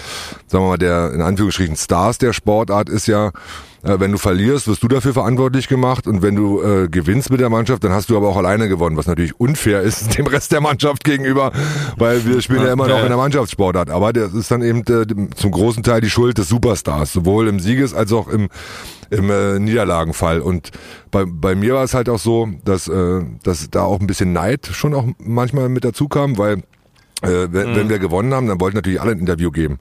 So, dann wollte jeder gerne vor der Kamera stehen und sagen, Mensch, hier, ich habe auch meinen Teil dazu beigetragen. Und meistens stand halt ich vor der Kamera, aber ich stand dann eben auch da, wenn wir verloren haben. Und da waren halt alle weg. Also da stand dann halt eben keiner mehr von meiner Mannschaft äh, irgendwie ja. da. Das ist dann schon auch äh, so eine Funktion als vermeintlicher irgendwie Star. Aber ich habe natürlich alles gelesen, was auch Journalisten über mich schreiben. Ähm, das ist ja heute einfacher mit diesem Google Newsletter, überall, wo der Name drin vorkommt, den Artikel zugeschickt. Und dann habe ich mhm. auch teilweise mit einigen Journalisten ein, zwei Jahre nicht mehr gesprochen. Also da habe ich dann echt gesagt, du, du Pfeife, äh, du hast null Ahnung, äh, du kriegst jetzt die nächsten zwei Jahre kein Interview. Also natürlich, ich verstehe natürlich auch das, was du gesagt hast und jeder liest natürlich immer lieber positiv über sich. Ja. Allerdings bin ich mittlerweile wirklich äh, und früher, das war auch ein Prozess, ne? Also mit 19 habe ich mir auch äh, meine Kickernote nach jedem Spiel angeschaut okay. und, äh, und und war dann entweder zufrieden oder nicht. So, das war dann auch ein Prozess, weil man natürlich auch viel mitbekommt, viel versteht. Ähm, Finde es aber dann auch ab einem gewissen Punkt wichtig, dass man dann nicht nur immer die positiven Geschichten glaubt und die anderen nicht, sondern dass man sich dann irgendwie für den Weg entscheidet zu sagen, okay, ähm, ich gebe dem allgemein nicht so eine große Bedeutung oder, ja. oder eben doch, nur dann muss ich halt auch durchs Negative durch. Naja, und ihr habt einen Nachteil, ihr habt äh, Social Media, ihr seid die Generation Social Media. Also die 90er mhm. ohne Social Media waren natürlich wesentlich einfacher, was auch für Mannschaften und Mannschaftsbildung äh, wesentlich einfacher war. Also wir waren damals auch Freunde, alle bei der Nationalmannschaft, weil wir auch einfach viel gefeiert mhm. haben zusammen. So.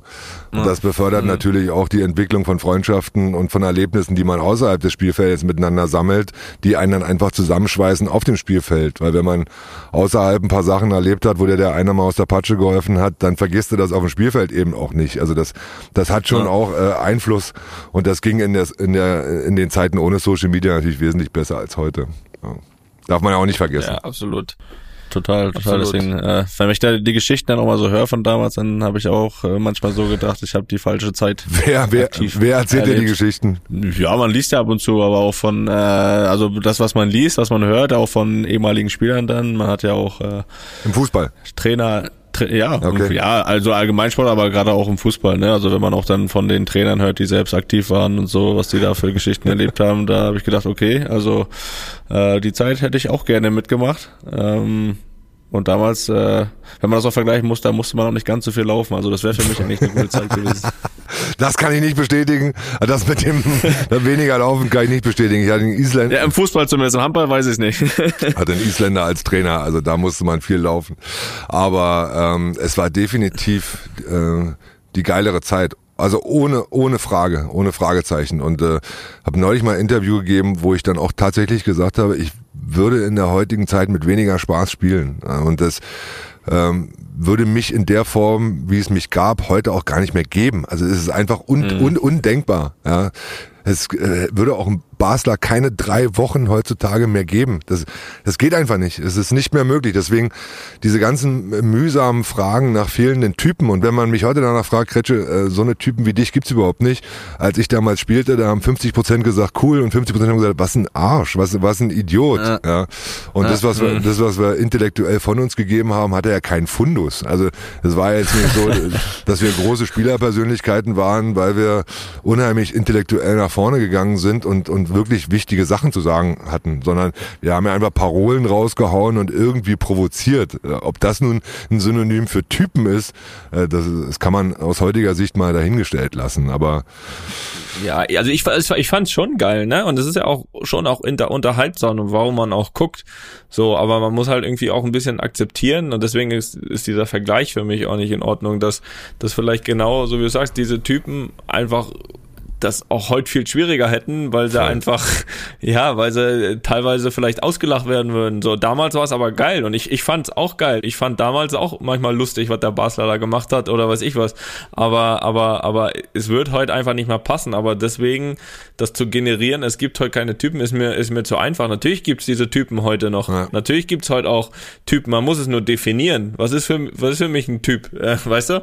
Äh, die gibt's schon. Natürlich äh, ist es schwieriger geworden, komplett alles nach außen äh, so zu tragen. Aber ähm, wenn man selbst noch aktiv ist und in den Mannschaften dabei ist, gibt's gibt's gibt's absolut Typen, die auch den Mund aufmachen. Ähm, vielleicht auf eine andere Art und Weise. Ne? Wer, wer sind für euch Typen?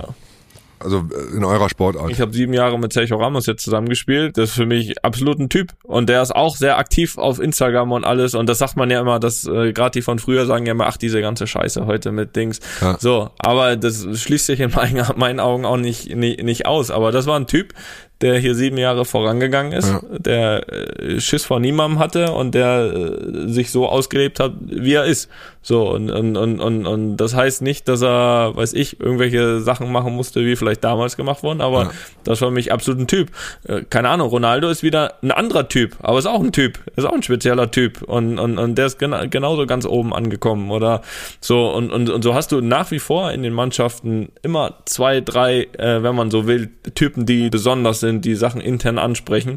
Vielleicht nicht mehr so ganz äh, wie damals oder wie es von außen aussah, aber die hast du nach wie vor und deswegen ist das eher so eine Definitionsfrage was heute auch äh, noch möglich ist und was nicht. Aber ähm, ge generell das zu sagen, ist mir mhm. ein bisschen zu viel. Jetzt hast du zwei ausländische Typen angesprochen ähm, und wir reden natürlich jetzt auch nach dieser M über Bonucci und Kellini und dass das wieder Typen sind und so weiter. Wer sind denn die deutschen Typen? Ich meine, du hast natürlich, gerade weil du dann so Bonucci, Cellini ansprichst, das war ein super Turnier, was die gespielt haben, aber ich glaube, davor hatten die auch schon ein, zwei Jahre bei Juve, wo sie von vielen schon abgeschrieben wurden. So, wenn die jetzt mit Italien im Achtelfinale rausgeflogen wären gegen Österreich, was absolut möglich war, ja. so, dann hätten wir wahrscheinlich von, von keinem Typen äh, Bonucci, Cellini mehr gehört. Also deswegen, ich finde, in der Mannschaft ist es einfach wichtig, dass du Leute hast, und das ist nach wie vor wichtig, da bin ich voll dabei, dass du Leute hast, die, die intern mindestens den Mund aufmachen und die und die natürlich einen gewissen Siegeswillen vorleben und so weiter. Das brauchst du, das braucht man ja gar nicht abstreiten, ja. Ähm, und das hatten wir auch.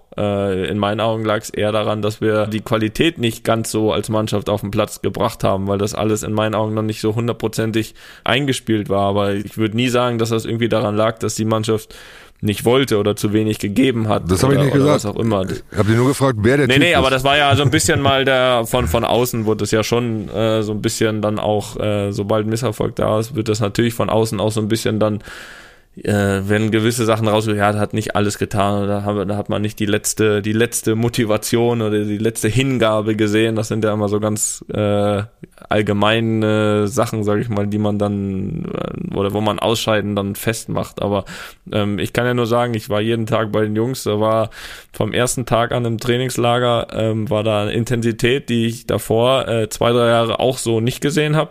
Ein Wille auch in der Mannschaft, ein, irgendwie eine positive Stimmung und ähm, an diesen Sachen kann man zumindest nicht festmachen. Gibt sicher Sachen, aber, an denen man es festmachen Namen, kann. Namen wollen wir trotzdem hören. Ja, eben. Jetzt, hast du wieder, jetzt warst du wieder hier sehr. Du bist, äh, du bist voll der Diplomat, Alter. Voll derjenige, ja, der alles ganz smart umschifft. Komm. Ist Müller der Typ? Wir, wir reden doch offen hier, Toni. Nee, also, also in, in meinen Augen hatten wir absolut Typen. Ich meine, äh, ich glaube, es gibt keinen, der mehr gewinnen will als, als Josua Kimmich. Wir haben äh, einen Typen wie Thomas Müller, der Trainer, zurückgeholt, gerade auch dafür, der auch in meinen Augen der, der Mannschaft wieder gut getan hat. Das heißt nicht immer, dass das direkt, äh, sage ich mal, sportlich äh, zum Titel führt. Ne? Das hast, hast halt keine Garantie. Aber ich finde schon, dass wir diese Leute hatten, die, die so für so eine Mannschaft wichtig sind und die das auch ausstrahlen ausstrahlen, diesen Willen zu gewinnen. Und äh, wenn wir in so einem 50-50-Spiel wie gegen England, was wir genauso gewinnen können, wie wir es verlieren können, dann weiterkommen, so dann bin ich mir sicher, äh, hätten wir auch für Fußball Deutschland wieder drei, vier Typen gehabt, die uns dahin gebracht haben, äh, wo wir dann hingekommen wären. Versteht ihr diese Faszination Robin Gosens? Also was Fußball Deutschland irgendwie so entwickelt hat während dieser ähm, während dieser EM, so jemand, der nicht den typischen Leistungszentren-Weg geht, der irgendwie auch ein bisschen Lockerheit und nicht immer weiß weiß ich, fußballpolitisch korrekt äh, Interviews gibt. Äh, versteht ihr das oder ist es euch eher so ein bisschen fremd? Also ich verstehe das total. Ich, also ich finde, also das äh, ist jetzt äh, hier eine Antwort ein bisschen zu kurz gekommen, äh, dass ich auch allgemein, äh, die, für mich sind, ich definiere Typen so, dass ich äh, sage, was Toni auch sagt, die sagen halt ihre Meinung, äh, ohne Angst vor Konsequenzen. Ne? Und äh, leider ist es ja so, äh, dass es nach außen, also öffentlich, ja immer schwieriger wird, das zu tun aber ich habe viele erlebt, äh, ja, deren Namen man sich jetzt vielleicht nicht so nicht so bekannt vorkommt, aber die einfach innerhalb der Mannschaft so wichtig waren, weil die einfach das gesagt haben, was sie was sie gedacht haben, was äh, was ihre Meinung war. Und das war oft dann auch nicht die Meinung des Trainers oder des Managers, aber die haben halt dadurch Diskussionen angeregt und hatten keine Angst, dadurch jetzt schlecht beim Trainer dazustehen, schlecht beim Manager dazustehen. Und davon hatten wir zum Beispiel, das, deswegen bin ich auch der Meinung, dass das, was außerhalb des Platzes passiert, auch innerhalb einer Mannschaft, schon viele Prozentpunkte auch dann ausmacht für Erfolg. Und wir hatten, äh, das kann ich sagen, in der, in der Aufstiegssaison mit Union hatten wir drei, vier Spieler, die das gemacht haben. Die, wir haben immer wieder diskutiert mit dem Trainer, immer wieder. Aber es hat immer zu einem Ergebnis geführt. Und äh, ja, deswegen glaube ich, dass solche Typen sehr, sehr wichtig sind, die einfach die, die ihre Meinung sagen und äh, nicht Angst haben, weil sie jetzt äh, anderer Meinung des Trainers sind, äh, oh, jetzt, jetzt habe ich irgendwie Konsequenzen zu befürchten und ich glaube, das, das macht viel vom Erfolg aus. Und äh, ich kann jetzt vielleicht nicht so prominente Namen nennen, äh, aber deswegen ist es ja interessant, dass Toni auch mal ein paar Namen nennt. Ja, aber dann ist es ja mannschaftsintern so. Nein, ist ja, ist ja so, was du sagst, Kretsche, wenn du jetzt bei dem Beispiel Robin Gosens bleibst. Ich fand das auch sehr erfrischend, weil er auch ein guter Typ ist und es auch gut getan hat.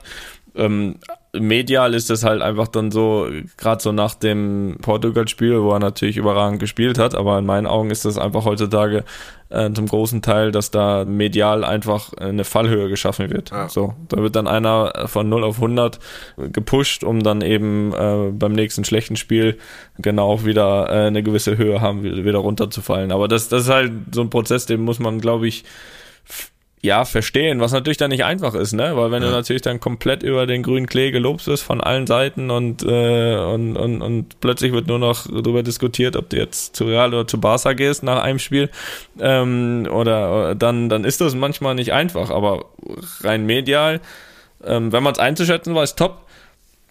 Wenn nicht, äh, ist es schwierig. In meinen Augen ist das einfach äh, natürlich für die Medien dann interessant gewesen, weil das jetzt noch äh, vielleicht äh, in dem Sinne ein Name war, der, der zumindest auch für viele in Deutschland erstmal eine Überraschung noch war. Ja. Aber in meinen Augen ist das wirklich nur eine, eine Fallhöhe zu schaffen. Ähm, und das, das, ist, das ist ja das. Und das können wir, glaube ich, überall beobachten. Das ist ja gar kein Fußballproblem dass es nur noch ganz oben und ganz unten gibt. Das stimmt. Ja, aber deine sportlichen Leistungen kommen hier fast ein bisschen zu kurz. Deswegen würde ich jetzt noch mal einfach gerne eine eine äh, eine Frage so ein bisschen zusammengefasst zu deiner zu deiner Karriere ähm, stellen. Ich meine, du hast äh, ja, du bist äh, ja Meister, Champions League, ja was auch immer.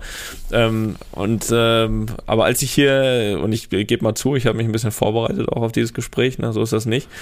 ähm, dann bin ich natürlich auch äh, drüber gestolpert. Silbermedaille bei der Europameisterschaft 2002 in Schweden, Silbermedaille bei der Weltmeisterschaft 2003, Silbermedaille bei den Olympischen Spielen in Athen 2004. Alles Riesenerfolge. Welche Silbermedaille von denen tut dir heute noch am meisten weh?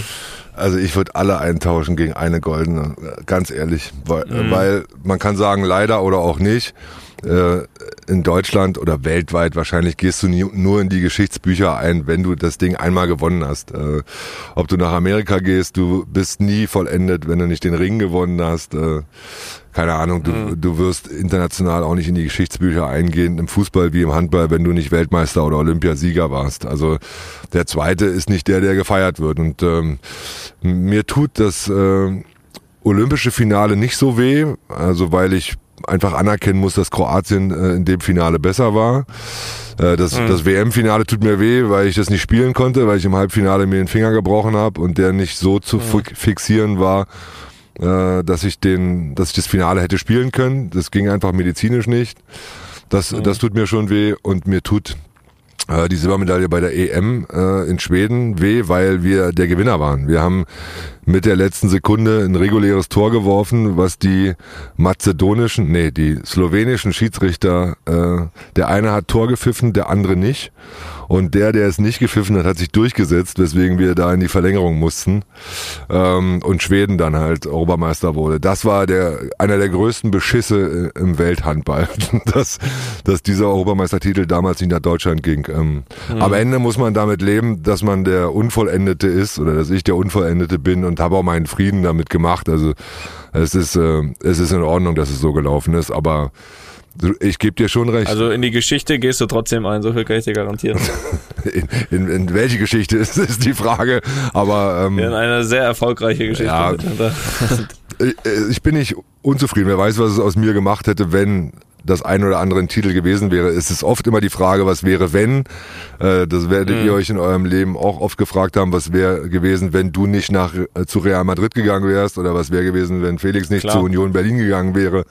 Ähm, wie wäre das Leben dann verlaufen? Ähm, das ist müßig darüber zu, zu reden. Das Entscheidende ist, dass man an dem Punkt, an dem man ist und äh, dass man da zufrieden ist. Und, und so geht's mir heute. Also ich habe echt viel Glück gehabt und, und dieser Sport und, und, und meine Karriere, wie ich sie gehabt habe, hat mir so viel gegeben und Türen geöffnet, dass ich jetzt da sein darf, wo ich bin. Und zwar vollends zufrieden und, und irgendwie happy. Und das, das ist, glaube ich, das Wichtige. Ja, das ist es auch. Eine, eine Anschlussfrage habe ich äh, dazu noch ähm, dadurch, dass Felix ja jetzt auch ähm, vor kurzem seine Karriere beendet hast. Äh, ich meine, wann, wann hast du so gemerkt, dass das Schluss ist? Ich meine, äh, um mal ein paar Zahlen hier um die Ohren zu werfen, du weißt die mit Sicherheit, 421 Bundesligaspiele, 1694 Tore, also ähnlich wie Felix Quote. Äh, 218 Länderspiele, 821 Tore. Ähm, aber wann hast du irgendwie gemerkt, so, okay, jetzt ist, ist Schluss? War das, äh, wann, wann kam das? Plötzlich. Also ich habe, ähm, ich stand irgendwann um 10 Uhr morgens mit kurzen Hosen, mit kurzen Hosen in der Halle mit 34 und habe äh, mhm. mich gefragt, wie lange ich das eigentlich noch machen will. Also natürlich tut dir mhm. irgendwann der Körper weh. Und kurioserweise merkst du es dann beim Fußball. Also wenn, wenn der Ball, wenn du ihn bekommst beim Passen, äh, irgendwie weiter wegspringt vom Fuß bei der Annahme, als er gebraucht hat, um an deinen Fuß zu kommen. Also wenn du merkst, du hast die normalen Skills nicht mehr drauf, du bist nicht mehr so mhm. reaktionsschnell und du realisierst das auf einmal oder oder du merkst, dass ähm, dass die Jungen, die nachkommen, einfach um ein Vielfaches schneller und athletischer sind als du und du jetzt irgendwie noch mhm. durch Routine was kaschieren kannst, aber du irgendwie merkst, du bist nicht mehr auf dem Niveau, wo du jahrelang gewesen bist, nämlich absolute, absolute Weltspitze. Und dann ja. habe ich mir die Frage gestellt, will ich, dass die Leute sagen, warum hat er nicht früher aufgehört? Oder will ich, dass die Leute sagen, eigentlich hätte er noch zwei, drei Jahre spielen können? Und habe dann mhm. damals tatsächlich äh, in einem Sportstudio mit Rudi Völler darüber gesprochen. Und Rudi hat zu mir gesagt, Kretsche, mhm. spiel so lange du kannst. Es ist egal, was die Leute sagen. Diese Zeit kommt nie wieder zurück. Mach es, solange mhm. du irgendwie kannst. Und das habe ich mir tatsächlich eine Weile überlegt, ob ich jetzt noch vier, fünf Jahre spielen will und wollte das ah. aber wollte das aber nicht. Ich habe dann echt für mich entschieden, ähm, ich will jetzt so in Erinnerung bleiben, wie ich jetzt aufhöre, lieber überraschend und mit einem Abspiel, Abschiedsspiel und die Leute sagen, Kretsche, warum denn jetzt schon? Und äh, ja. anstatt mir die Schmach zu geben, da noch zwei, drei Jahre Bundesliga zu spielen und irgendwie bemitleidet zu werden. Ähm, und das habe ich dann schon gemerkt an der Athletik. Das Spiel ist schneller geworden. Ich leider nicht. Und, äh, und ich hatte dann irgendwie, heute würde man wahrscheinlich sagen Burnout, aber ich hatte diese, diese endlose Motivation, die ich mein Leben lang immer hatte, die war dann weg. Also Gab es damals noch nicht. Burnout. Nee, ga, gab's nicht. Also wäre wahrscheinlich so diagnostiziert worden, nehme ich mal an. Aber wir, wir, wir hatten immer in Magdeburg eine Mannschaft, die jedes Jahr um die Meisterschaft spielte. Und irgendwann gab's finanzielle Probleme, wir mussten Spieler verkaufen und es war klar, wir werden im nächsten und übernächsten Jahr nicht um die Meisterschaft mitspielen. Und das wollte ich, mhm. das wollte ich dann nicht mehr. Ich wollte nicht irgendwie um Platz fünf oder sechs äh, spielen. Und dann war die Lust weg. Dann war tatsächlich so diese, diese, mhm. diese Geilheit auf den Sport, die war dann äh, nicht mehr da. Und ich habe dann mit mhm. 34 gesagt, also da muss es jetzt irgendwie noch was anderes geben im Leben, was mich viel mehr gereizt hat. Und die Zeit, die dann kam, die war eigentlich die schwierigste. Also bis dahin war alles cool, aber als dann der Sport vorbei war, dann wurde es schwierig. Mhm. Ja, danke für ja, die Vorwarnung. Da komme ich jetzt ja auch hin. Dann. aber äh, naja, Felix, das ist das also das, die Herausforderung der Zeit, äh, die dann kommt, ist, dass du auf einmal dein eigener Boss bist. Also, ja. dass du auf einmal keinen Trainingsplan mehr hast und nicht irgendwie morgens aufstehst und, und, und weißt, okay, um 10 Uhr ist Training oder um 16 Uhr ist Training oder am Wochenende ist das und das Spiel. Also, du, du bist das erste Mal in deinem Leben nicht fremdbestimmt. Du bist das erste Mal in deinem Leben nicht im System eines Vereins, sondern äh, du entscheidest, was du heute machst. Du entscheidest, mhm. äh, ähm, was du heute machen möchtest. Und das ist äh, eine unfassbare Umstellung für einen Leistungssportler, wie wir, wie wir es waren, der sein Leben lang ja, ja fremd fremdbestimmt wurde und in Mechanismen eines Vereins waren. Mhm. Und da brauchst du eine Zeit, um, um, um da was Sinnvolles mit, mit dir und dem, was, was da noch kommt, äh, anzufangen. Ich hatte noch nicht mal ein Problem damit, dass du auf einmal nicht mehr im Rampenlicht stehst. Das war mir sogar ganz lieb. Also deswegen bin ich mhm. auch zum Beispiel kein Trainer geworden, weil ich in dieses Hamsterrad eben nicht mehr zurück wollte. Ich hatte eine große Sehnsucht nach mehr Freiheit und nach mehr Leben und äh, mhm. Und aber das dann zu koordinieren und was Sinnvolles draus zu machen, das ist eine große Herausforderung nach dem Sport und damit zufrieden zu sein. Ja. Ja, das glaube ich. Eigentlich, eigentlich ja denkt man, okay, wenn ich äh, jetzt endlich mal die Freiheiten habe, selbst zu entscheiden, ist ja eigentlich das, was man sich irgendwie auch äh, zwischendurch ja. mal gewünscht hat. Im, im, aber dann, wenn es soweit ist, ist es, glaube ich, einfacher, äh, gedacht als dann getan. Ne? Aber ich, äh, ich, ich, ich habe das schon von vielen auch gehört, ne? dass sie, dass sie sich nach der Karriere oder nach dem Karriere schwer getan haben. Aber ich bin da sehr optimistisch, dass ich, dass ich äh, was Gutes hinbekomme. Da bin ich jetzt mal so arrogant. Aber ähm, ich wollte trotzdem sagen, äh, das ist mir zu der Frage gerade, wo Toni dich jetzt mit den Silbermedaillen da ein bisschen äh, in, die Wunde, in die Wunde äh, gebohrt hat. Ähm, ich, viel wichtiger als jeder Titel ähm, könnte oder ist für dich, oder das ist meine Ansicht, und ich glaube auch äh, Ansicht vieler hier in Deutschland, äh, dass dein Name irgendwie mit dem deutschen Handball verbunden wird. Ja. Also dass ich glaube, dass sowas ist, glaube ich, viel wichtiger als jeder Titel. Und äh, ich glaube, da hast du dein, da hast du dein äh, Lebenswerk, was den aktiven Sport betrifft, glaube ich, äh, ja, so erfolgreich gestaltet, dass es das der Fall ist und das ist wichtiger als jede Goldmedaille, meiner Meinung nach. Und deswegen, ähm, also uns hast du zum Handball gebracht. Ja, das auf jeden Fall. Also ganz ehrlich, ja, ähm, es ist nicht wichtiger, aber und ich wollte früher zum Beispiel auch aus idiotischen Gründen nie Vorbild sein. Also wenn man mich immer damit konfrontiert hat, du bist Vorbild, du darfst nicht rauchen. Das hast du auch versucht.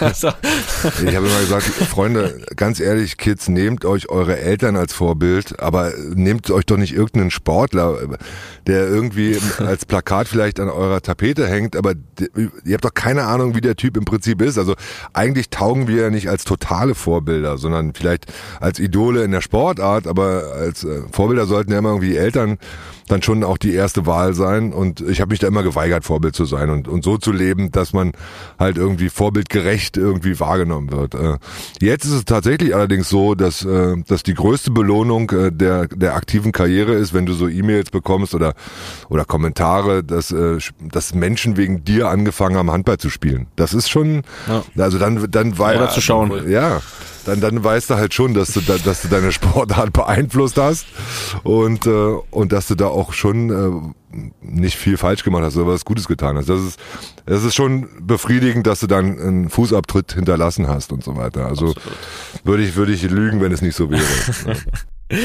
Kretsche, wir haben dich jetzt hier eh sehr lange belästigt. Äh, von daher, dadurch, dass du ja gerade da mit den Füchsen im Trainingslager im Spreewald unterwegs bist, danke, dass du dir die, die Zeit genommen hast jetzt hier, die ja fast fast zwei Stunden Zeit genommen. Äh, vielen Dank auch, dass das mit der Abwicklung so schnell geklappt hat. Ähm, die Anfrage äh, ging alles ratzi fatzi. Von daher von meiner Seite aus Vielen, vielen Dank. Äh, war sehr interessant, Gerne. hat großen Spaß gemacht. Und äh, ja, ansonsten, Felix, gebe ich mal hier das Schlusswort. Oder hast du auch selbst, du bist ja selbst auch äh, Moderator, von daher kannst du das auch selbst.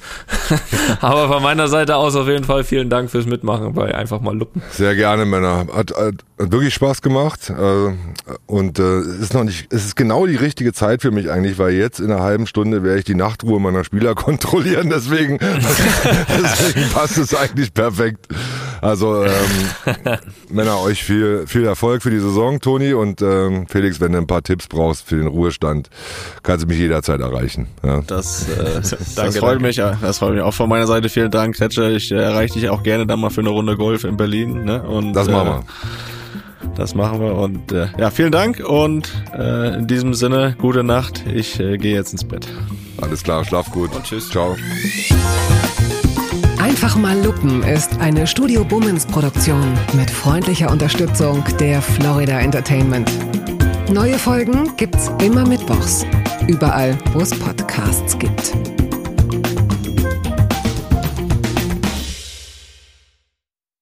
Die Studio Bummens Podcast-Empfehlung. Hi, ich bin Ines Agnoli Und ich bin Visavi. und wir haben einen neuen True Crime Podcast. Der heißt Weird Crimes und es geht um die absurdesten, bizarrsten, krankesten, verrücktesten Kriminalfälle der Welt. Und ich stelle hin und wieder auch bescheuerte Fragen. Aber du sagst auch ab und zu ein bisschen was Witziges. Wann kommt denn der eigentlich? Jetzt, ab jetzt, jeden zweiten Donnerstag, überall wo es Podcasts gibt. Also dann jetzt hören. Sofort, klick da jetzt drauf. Bitte, schnell. Weird Crimes mit Visavi und Ines Agnoli. Ab sofort überall, wo es Podcasts gibt. Da sind auch Tipps dabei, wie man richtig reich werden kann. Wie man überleben kann. Wie man super manipulieren kann. Und wie man sterben kann. So, also das waren so viele gute Gründe, diesen Podcast jetzt zu hören. Ich wüsste äh, nicht, was man Besseres machen kann. Also vielleicht essen. Und das hier mit dem Ines, wir sollten uns kurz fassen.